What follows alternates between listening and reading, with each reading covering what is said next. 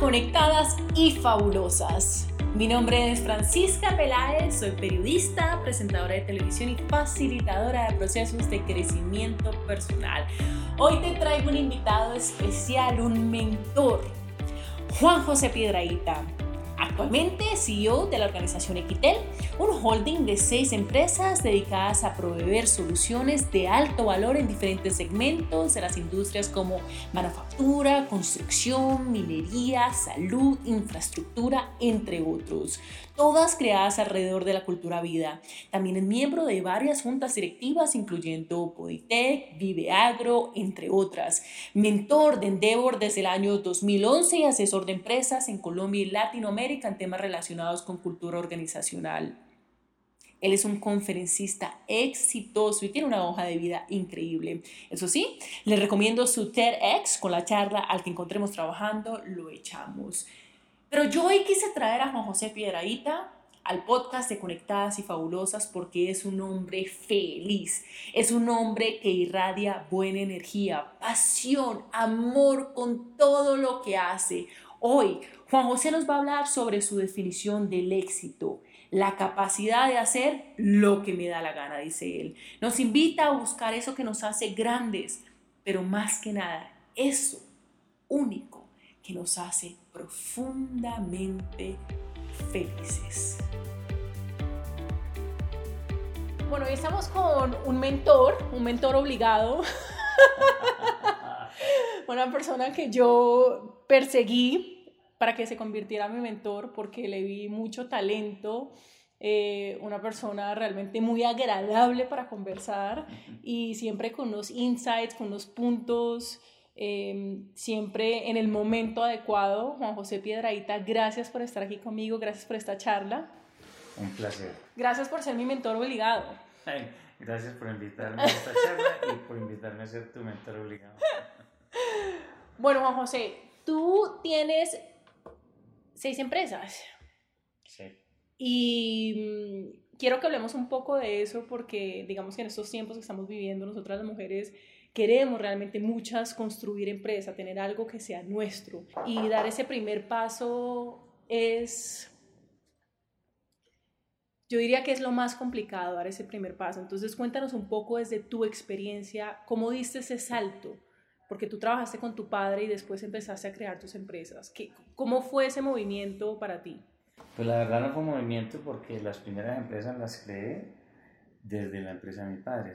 Yo, yo acepté trabajar con él, aunque no estaba seguro si me iba a gustar lo que él hacía, porque no me gustaba el medio donde él estaba, que era un medio de la ingeniería.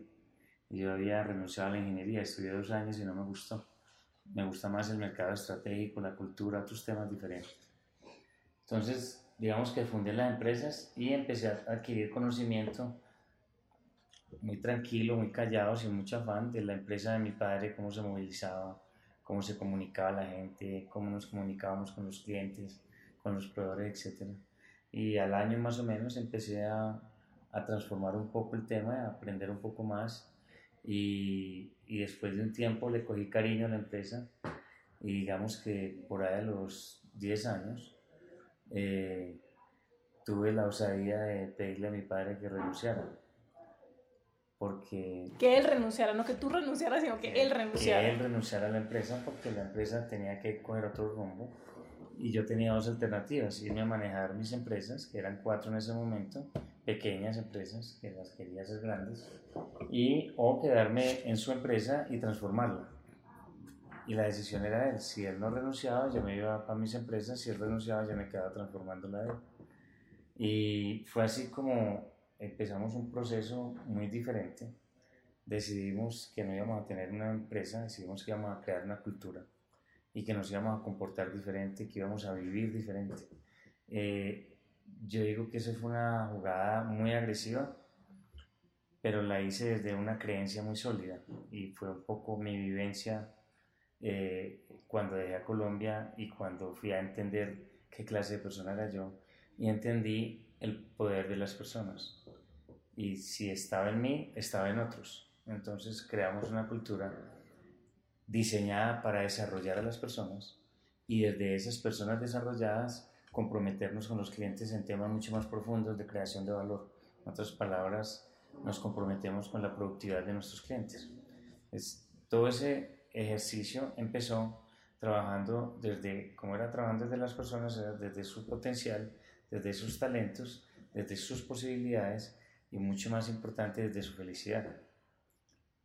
Lo cual era muy extraño porque hablar de felicidad en 1995 era utópico, era un tema rarísimo. Hoy todo el mundo habla de felicidad. Hoy hablan de las empresas felices, en Harvard hay cursos de felicidad, Stanford tiene sus cursos de felicidad, ya todo el mundo tiene, entiende la fuerza de la felicidad. Por alguna razón para nosotros era intuitivo.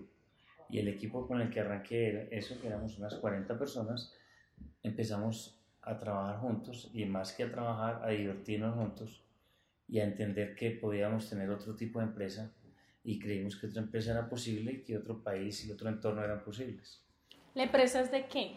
Era un distribuidor de una marca muy conocida de motores diésel grandes para tractomulas y para plantas eléctricas que se llama Cummins, una multinacional.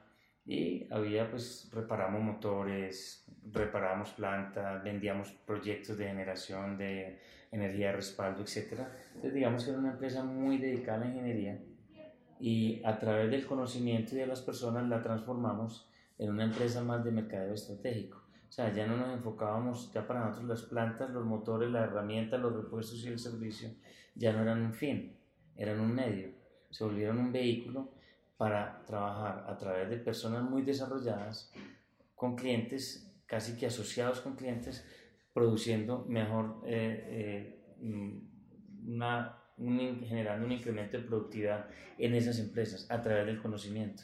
Lo que hacíamos era poner nuestro conocimiento y nuestra actitud al servicio de los clientes casi que nos asociamos y empezamos a crecer exponencialmente. Y yo diría que pasamos de ser una empresa de ingeniería a ser una empresa de mercado estratégico con un, con un énfasis muy importante en los resultados. Eh, no nos medíamos por nuestros resultados, sino por los resultados que logramos obtener con los clientes. Eso requería de personas con una capacidad diferente y con una creencia en ellos diferentes. Y, y, y aunque era ingeniería, no era un tema de género, nuestra empresa hoy, el 50% de los cargos son mujeres, mujeres ingenieras en un mundo de hombres. Y si tú revisas eh, los 10 primeros ingresos de la compañía, 6 son de mujeres. Entonces tampoco es un tema de que las mujeres deben ganar menos o más. Nosotros creemos en el potencial de las personas como personas. Entonces creemos mucho que desarrollando personas somos capaces de ir más lejos. Entonces fueron haciendo compañías alrededor de los, del éxito que íbamos teniendo y alrededor de las soluciones que íbamos creando. Salió una compañía de monitoreo en tiempo real, de diagnóstico en tiempo real en carretera. Salió otra de gestión de fluidos para motores. Salió otra de proyectos en sitio de ingeniería. Salió otra compañía de lubricantes y salió una compañía de cultura. Y hoy tenemos seis compañías, 700 personas, que yo digo somos 700 familias, antes estábamos en Medellín solamente, hoy estamos en ocho ciudades del país. Antes atendíamos solamente un sector de Colombia, hoy tenemos dealers en Latinoamérica. Entonces, digamos que el éxito y el resultado de las empresas ha sido una consecuencia más que una meta. Y basado en, en la en, en, la fuerza de las personas, en el potencial de las personas. ¿Qué es lo más importante que uno debe tener en cuenta cuando quiere montar una empresa? Ya nos dijiste cultura, que es muy importante, y esa es una de tus empresas y de ella vamos a hablar en un momento, pero ¿qué son esas, qué, qué son esas cosas que son indispensables para ti en ese momento? Lo primero, muchas ganas. La segunda, debe tener una idea coherente, que sea manejable. ¿Uno cómo sabe que tiene una idea coherente?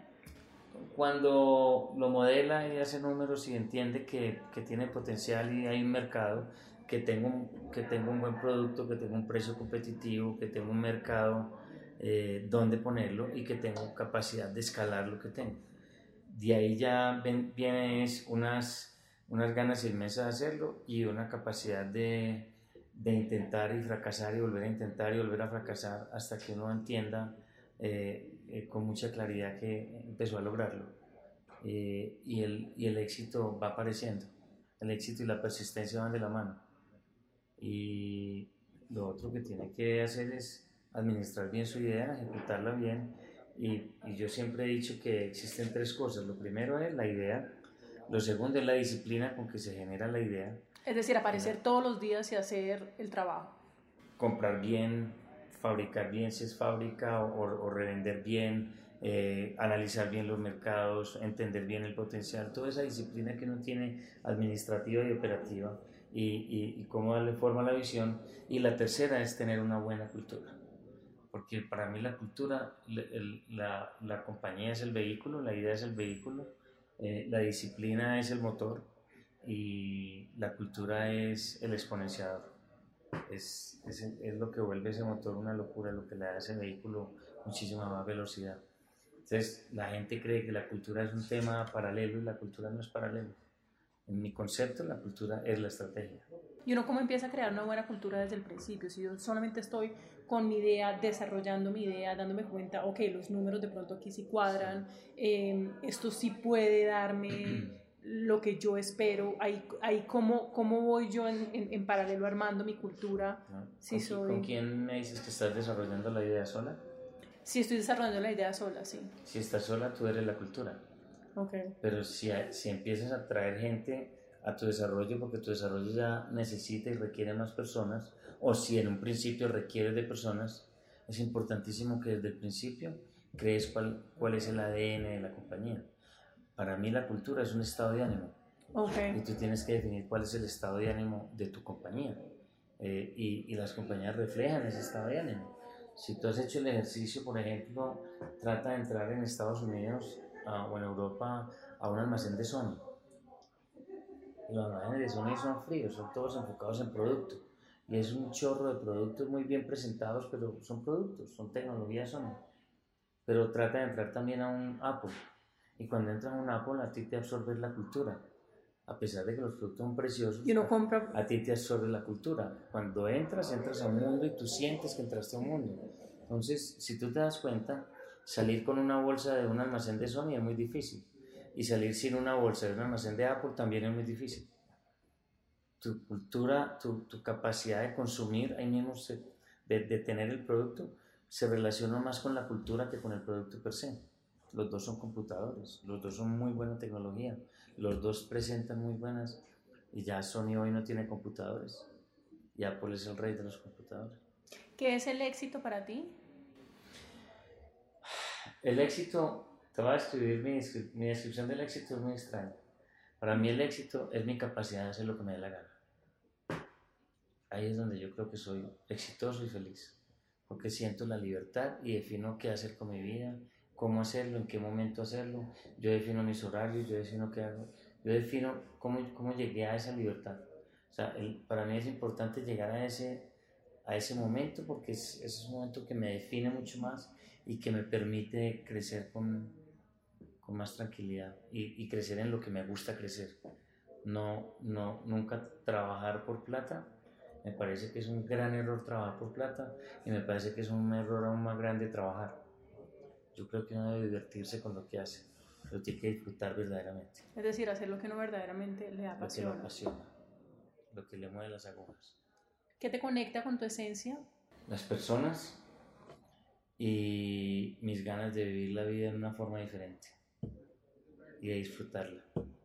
¿Cómo te enchufas o te vuelves a enchufar esos días en donde de repente las empresas no están como quieres que estén o hay algún problema con un cliente y estás teniendo un día realmente con energía baja? ¿Cómo te vuelves a conectar ahí y cómo te sientes fabuloso en ese momento? Mira, precisamente eh, yo no me, cuando estamos teniendo mucho éxito y todo está navegando muy bien, me siento incómodo. A mí me gusta la adrenalina de, los retos, la adrenalina de no estar en una zona de confort. La zona de confort me molesta, me, me estorba, no me gusta cada que estoy en zona de confort hago alguna embarrada que me ponga en peligro y que me pongan a, a, a desarrollar mis cinco sentidos. Entonces, digamos que mi estado natural es estar con retos a toda hora. Entonces, eso no me da, más que bajarme, me hace que mis cinco sentidos se pongan al servicio mío. Me gusta mucho. ¿Cuál ha sido un libro que te ha ayudado muchísimo y que lo puedes recomendar? Yo me disfruté macié muy duro el libro de la vida de Steve Jobs. Me apasiona la vida de ese cristiano. Y la quería ver desde una bibliografía donde, donde a él no le fue muy bien. Y él permitió que fuera así. Pero fue extraordinario porque esa es una historia de fracasos y de frustraciones, un tipo que echan de su propia compañía, un tipo que pasó por las verdes y las maduras, pero tenía una visión clarísima, él sabía dónde iba, siempre sabía por qué lo estaba haciendo y qué estaba haciendo. Y cuando la gente le dijo que no era así, lo echaron de su empresa, se dejó ir en vez de ceder. Nunca cedió a sus principios, ni a su visión, ni a su sueño. Y cuando lo llamaron, se hizo todo con sus principios, su visión y su sueño, y la compañía creció exponencialmente. Digamos que libro empresarial, ese, me tocó, me tocó mucho el alma. Y mi Biblia, Los Cuatro Acuerdos y el Poder de la Hora, son mis dos Biblias. Me encantan ese par de libros porque me hacen volver a la esencia facilito y me hacen creer de que todo es posible. ¿Y todo es posible? Absolutamente. ¿Cuál es tu frase de vida? Esa frase que te identifica y que la gente dice, esto es Juan José sin lugar a duda, o que la dices muy a menudo? La frase que a mí más me gusta es, a mí siempre me gusta estar bien y mejorando, y creo que sí se puede siempre. Creo que todo es posible. Y, y, yo creo que es cuestión de, de creer en uno y creer en la gente. Entonces, digamos que más que una frase es, eh, es, es mi, es mi esencia de vida, es todo es posible. Solo hay que quererlo. Y lo que uno no quiere es mejor que no lo haga, porque eso, eso va contra su esencia. Si algo te incomoda, si algo no te gusta, si entonces estás trabajando por dinero. El que trabaja por dinero entra perdiendo. Yo siempre le digo a la gente, ni trabajes por dinero ni trabajes.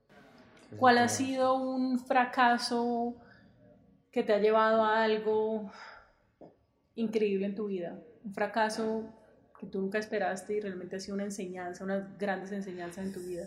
He tenido varios y hay una premisa sobre la que yo vivo y es que las malas noticias no existen, solo existen las noticias.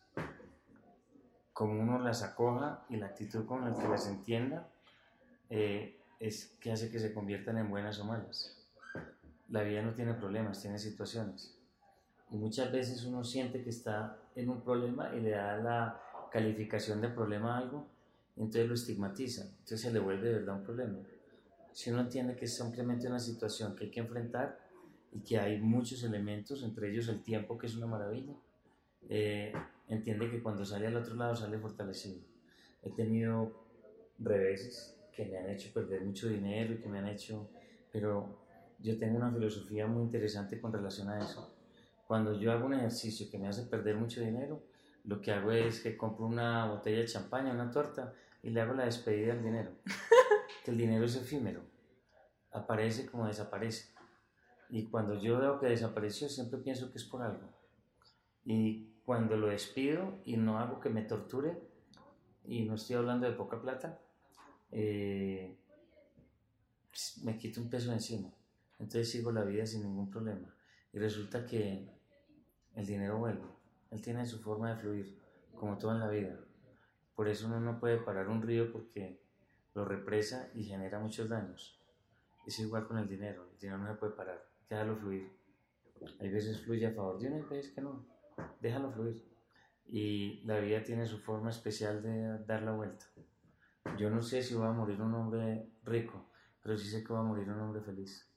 Juan José, ¿qué te gustaría por último decirle a nuestra comunidad de conectadas y fabulosas que saben que tienen algo grande para dar, que saben que, que está ahí, que no saben realmente cómo, cómo sacar todo ese potencial que tienen, pero quizás están buscando ideas, eh, tratando de conectarse con ellas mismas y, y, que hay algo, que hay algo realmente enorme que vinieron a hacer al mundo y que están en este camino, en este proceso para descubrirlo. Pues mira, yo, yo, yo, yo siento y sé que la mujer es un ser muy especial no he conocido la primera mujer fea en mi vida, no he sido capaz. Y no he conocido la primera mujer que no me intrigue en la vida. Me parece que las mujeres tienen esta capacidad impresionante de hacer el multitask, de entender la vida desde una óptica que los hombres nos da mucho miedo. Los hombres somos inseguros, no somos precisos. Las mujeres son seguras, son precisas. Por eso los hombres en la historia hemos hecho tanto utilizando esa fuerza bruta elemental que tenemos para meter a, encasillar a la mujer en un estereotipo que no tiene ningún sentido. Yo soy muy feliz que me tocó la era en que la mujer dejó de ser estigmatizada y tenemos unos ejemplos maravillosos de mujeres grandiosas como Angela Merkel, de mujeres extraordinarias que han pasado por la vida, que me dice, una mujer puede llegar donde quiera. Es, debe entender su calidad de mujer, debe entender que es, es una mujer que tiene unas formas diferentes de ver la vida, que tiene unas formas diferentes de sentir la vida, pero que tiene un potencial gigantesco y que tiene que descubrírselo. Y que ese potencial es hermoso. Y es un tema de, de personas, no de hombres o mujeres, sino de personas. Por eso es que a mí me atrae tanto trabajar con mujeres. Porque me parecen organizadas, confiables, me parece que, que son honestas, que son estructuradas y, y, y conozco mujeres emprendedoras maravillosas. Entonces yo no, y cuando veo a esas mujeres emprendedoras y con otro, otras mujeres que se, que se flagelan, no veo la diferencia. La diferencia es que una creyó en ella y la otra simplemente se flageló. Encontró muchas razones para flagelarse. Eso también pasa con los hombres. Entonces yo, mi recomendación para toda, para toda tu comunidad es busquen qué es lo que las hace especiales, busquen qué es lo que las hace grandes y desarrollen sobre lo que las hace felices más que cualquier otra cosa. Esa es mi gran recomendación. Pues Juan José, te quiero reconocer por lo que eres, por todo lo que haces, porque eres un ser humano increíble. Gracias por creer en mí, ser mi mentor, obligado, pero por ser mi mentor. A mucho honor. Y que sigas cosechando muchos éxitos, pero más allá que seas una persona muy, muy feliz. Muchas gracias. Gracias por invitarme a tu eh, flamante. Si te gustó este podcast, te invito a que lo compartas con tus familiares, amigos y con todas aquellas personas que sabes que pueden ser de gran valor. Ayúdame a llevar este mensaje de conexión profunda con nosotras mismas, de sentirnos bien para después vernos bien. Si haces parte de la comunidad de Conectadas y Fabulosas, gracias, gracias, gracias. Y si aún no haces parte de nuestra comunidad privada de Facebook, te invito para que seas parte de esta comunidad, una comunidad de mujeres en pro de su crecimiento, desarrollo personal sin dejar al lado nuestro estilo, por supuesto.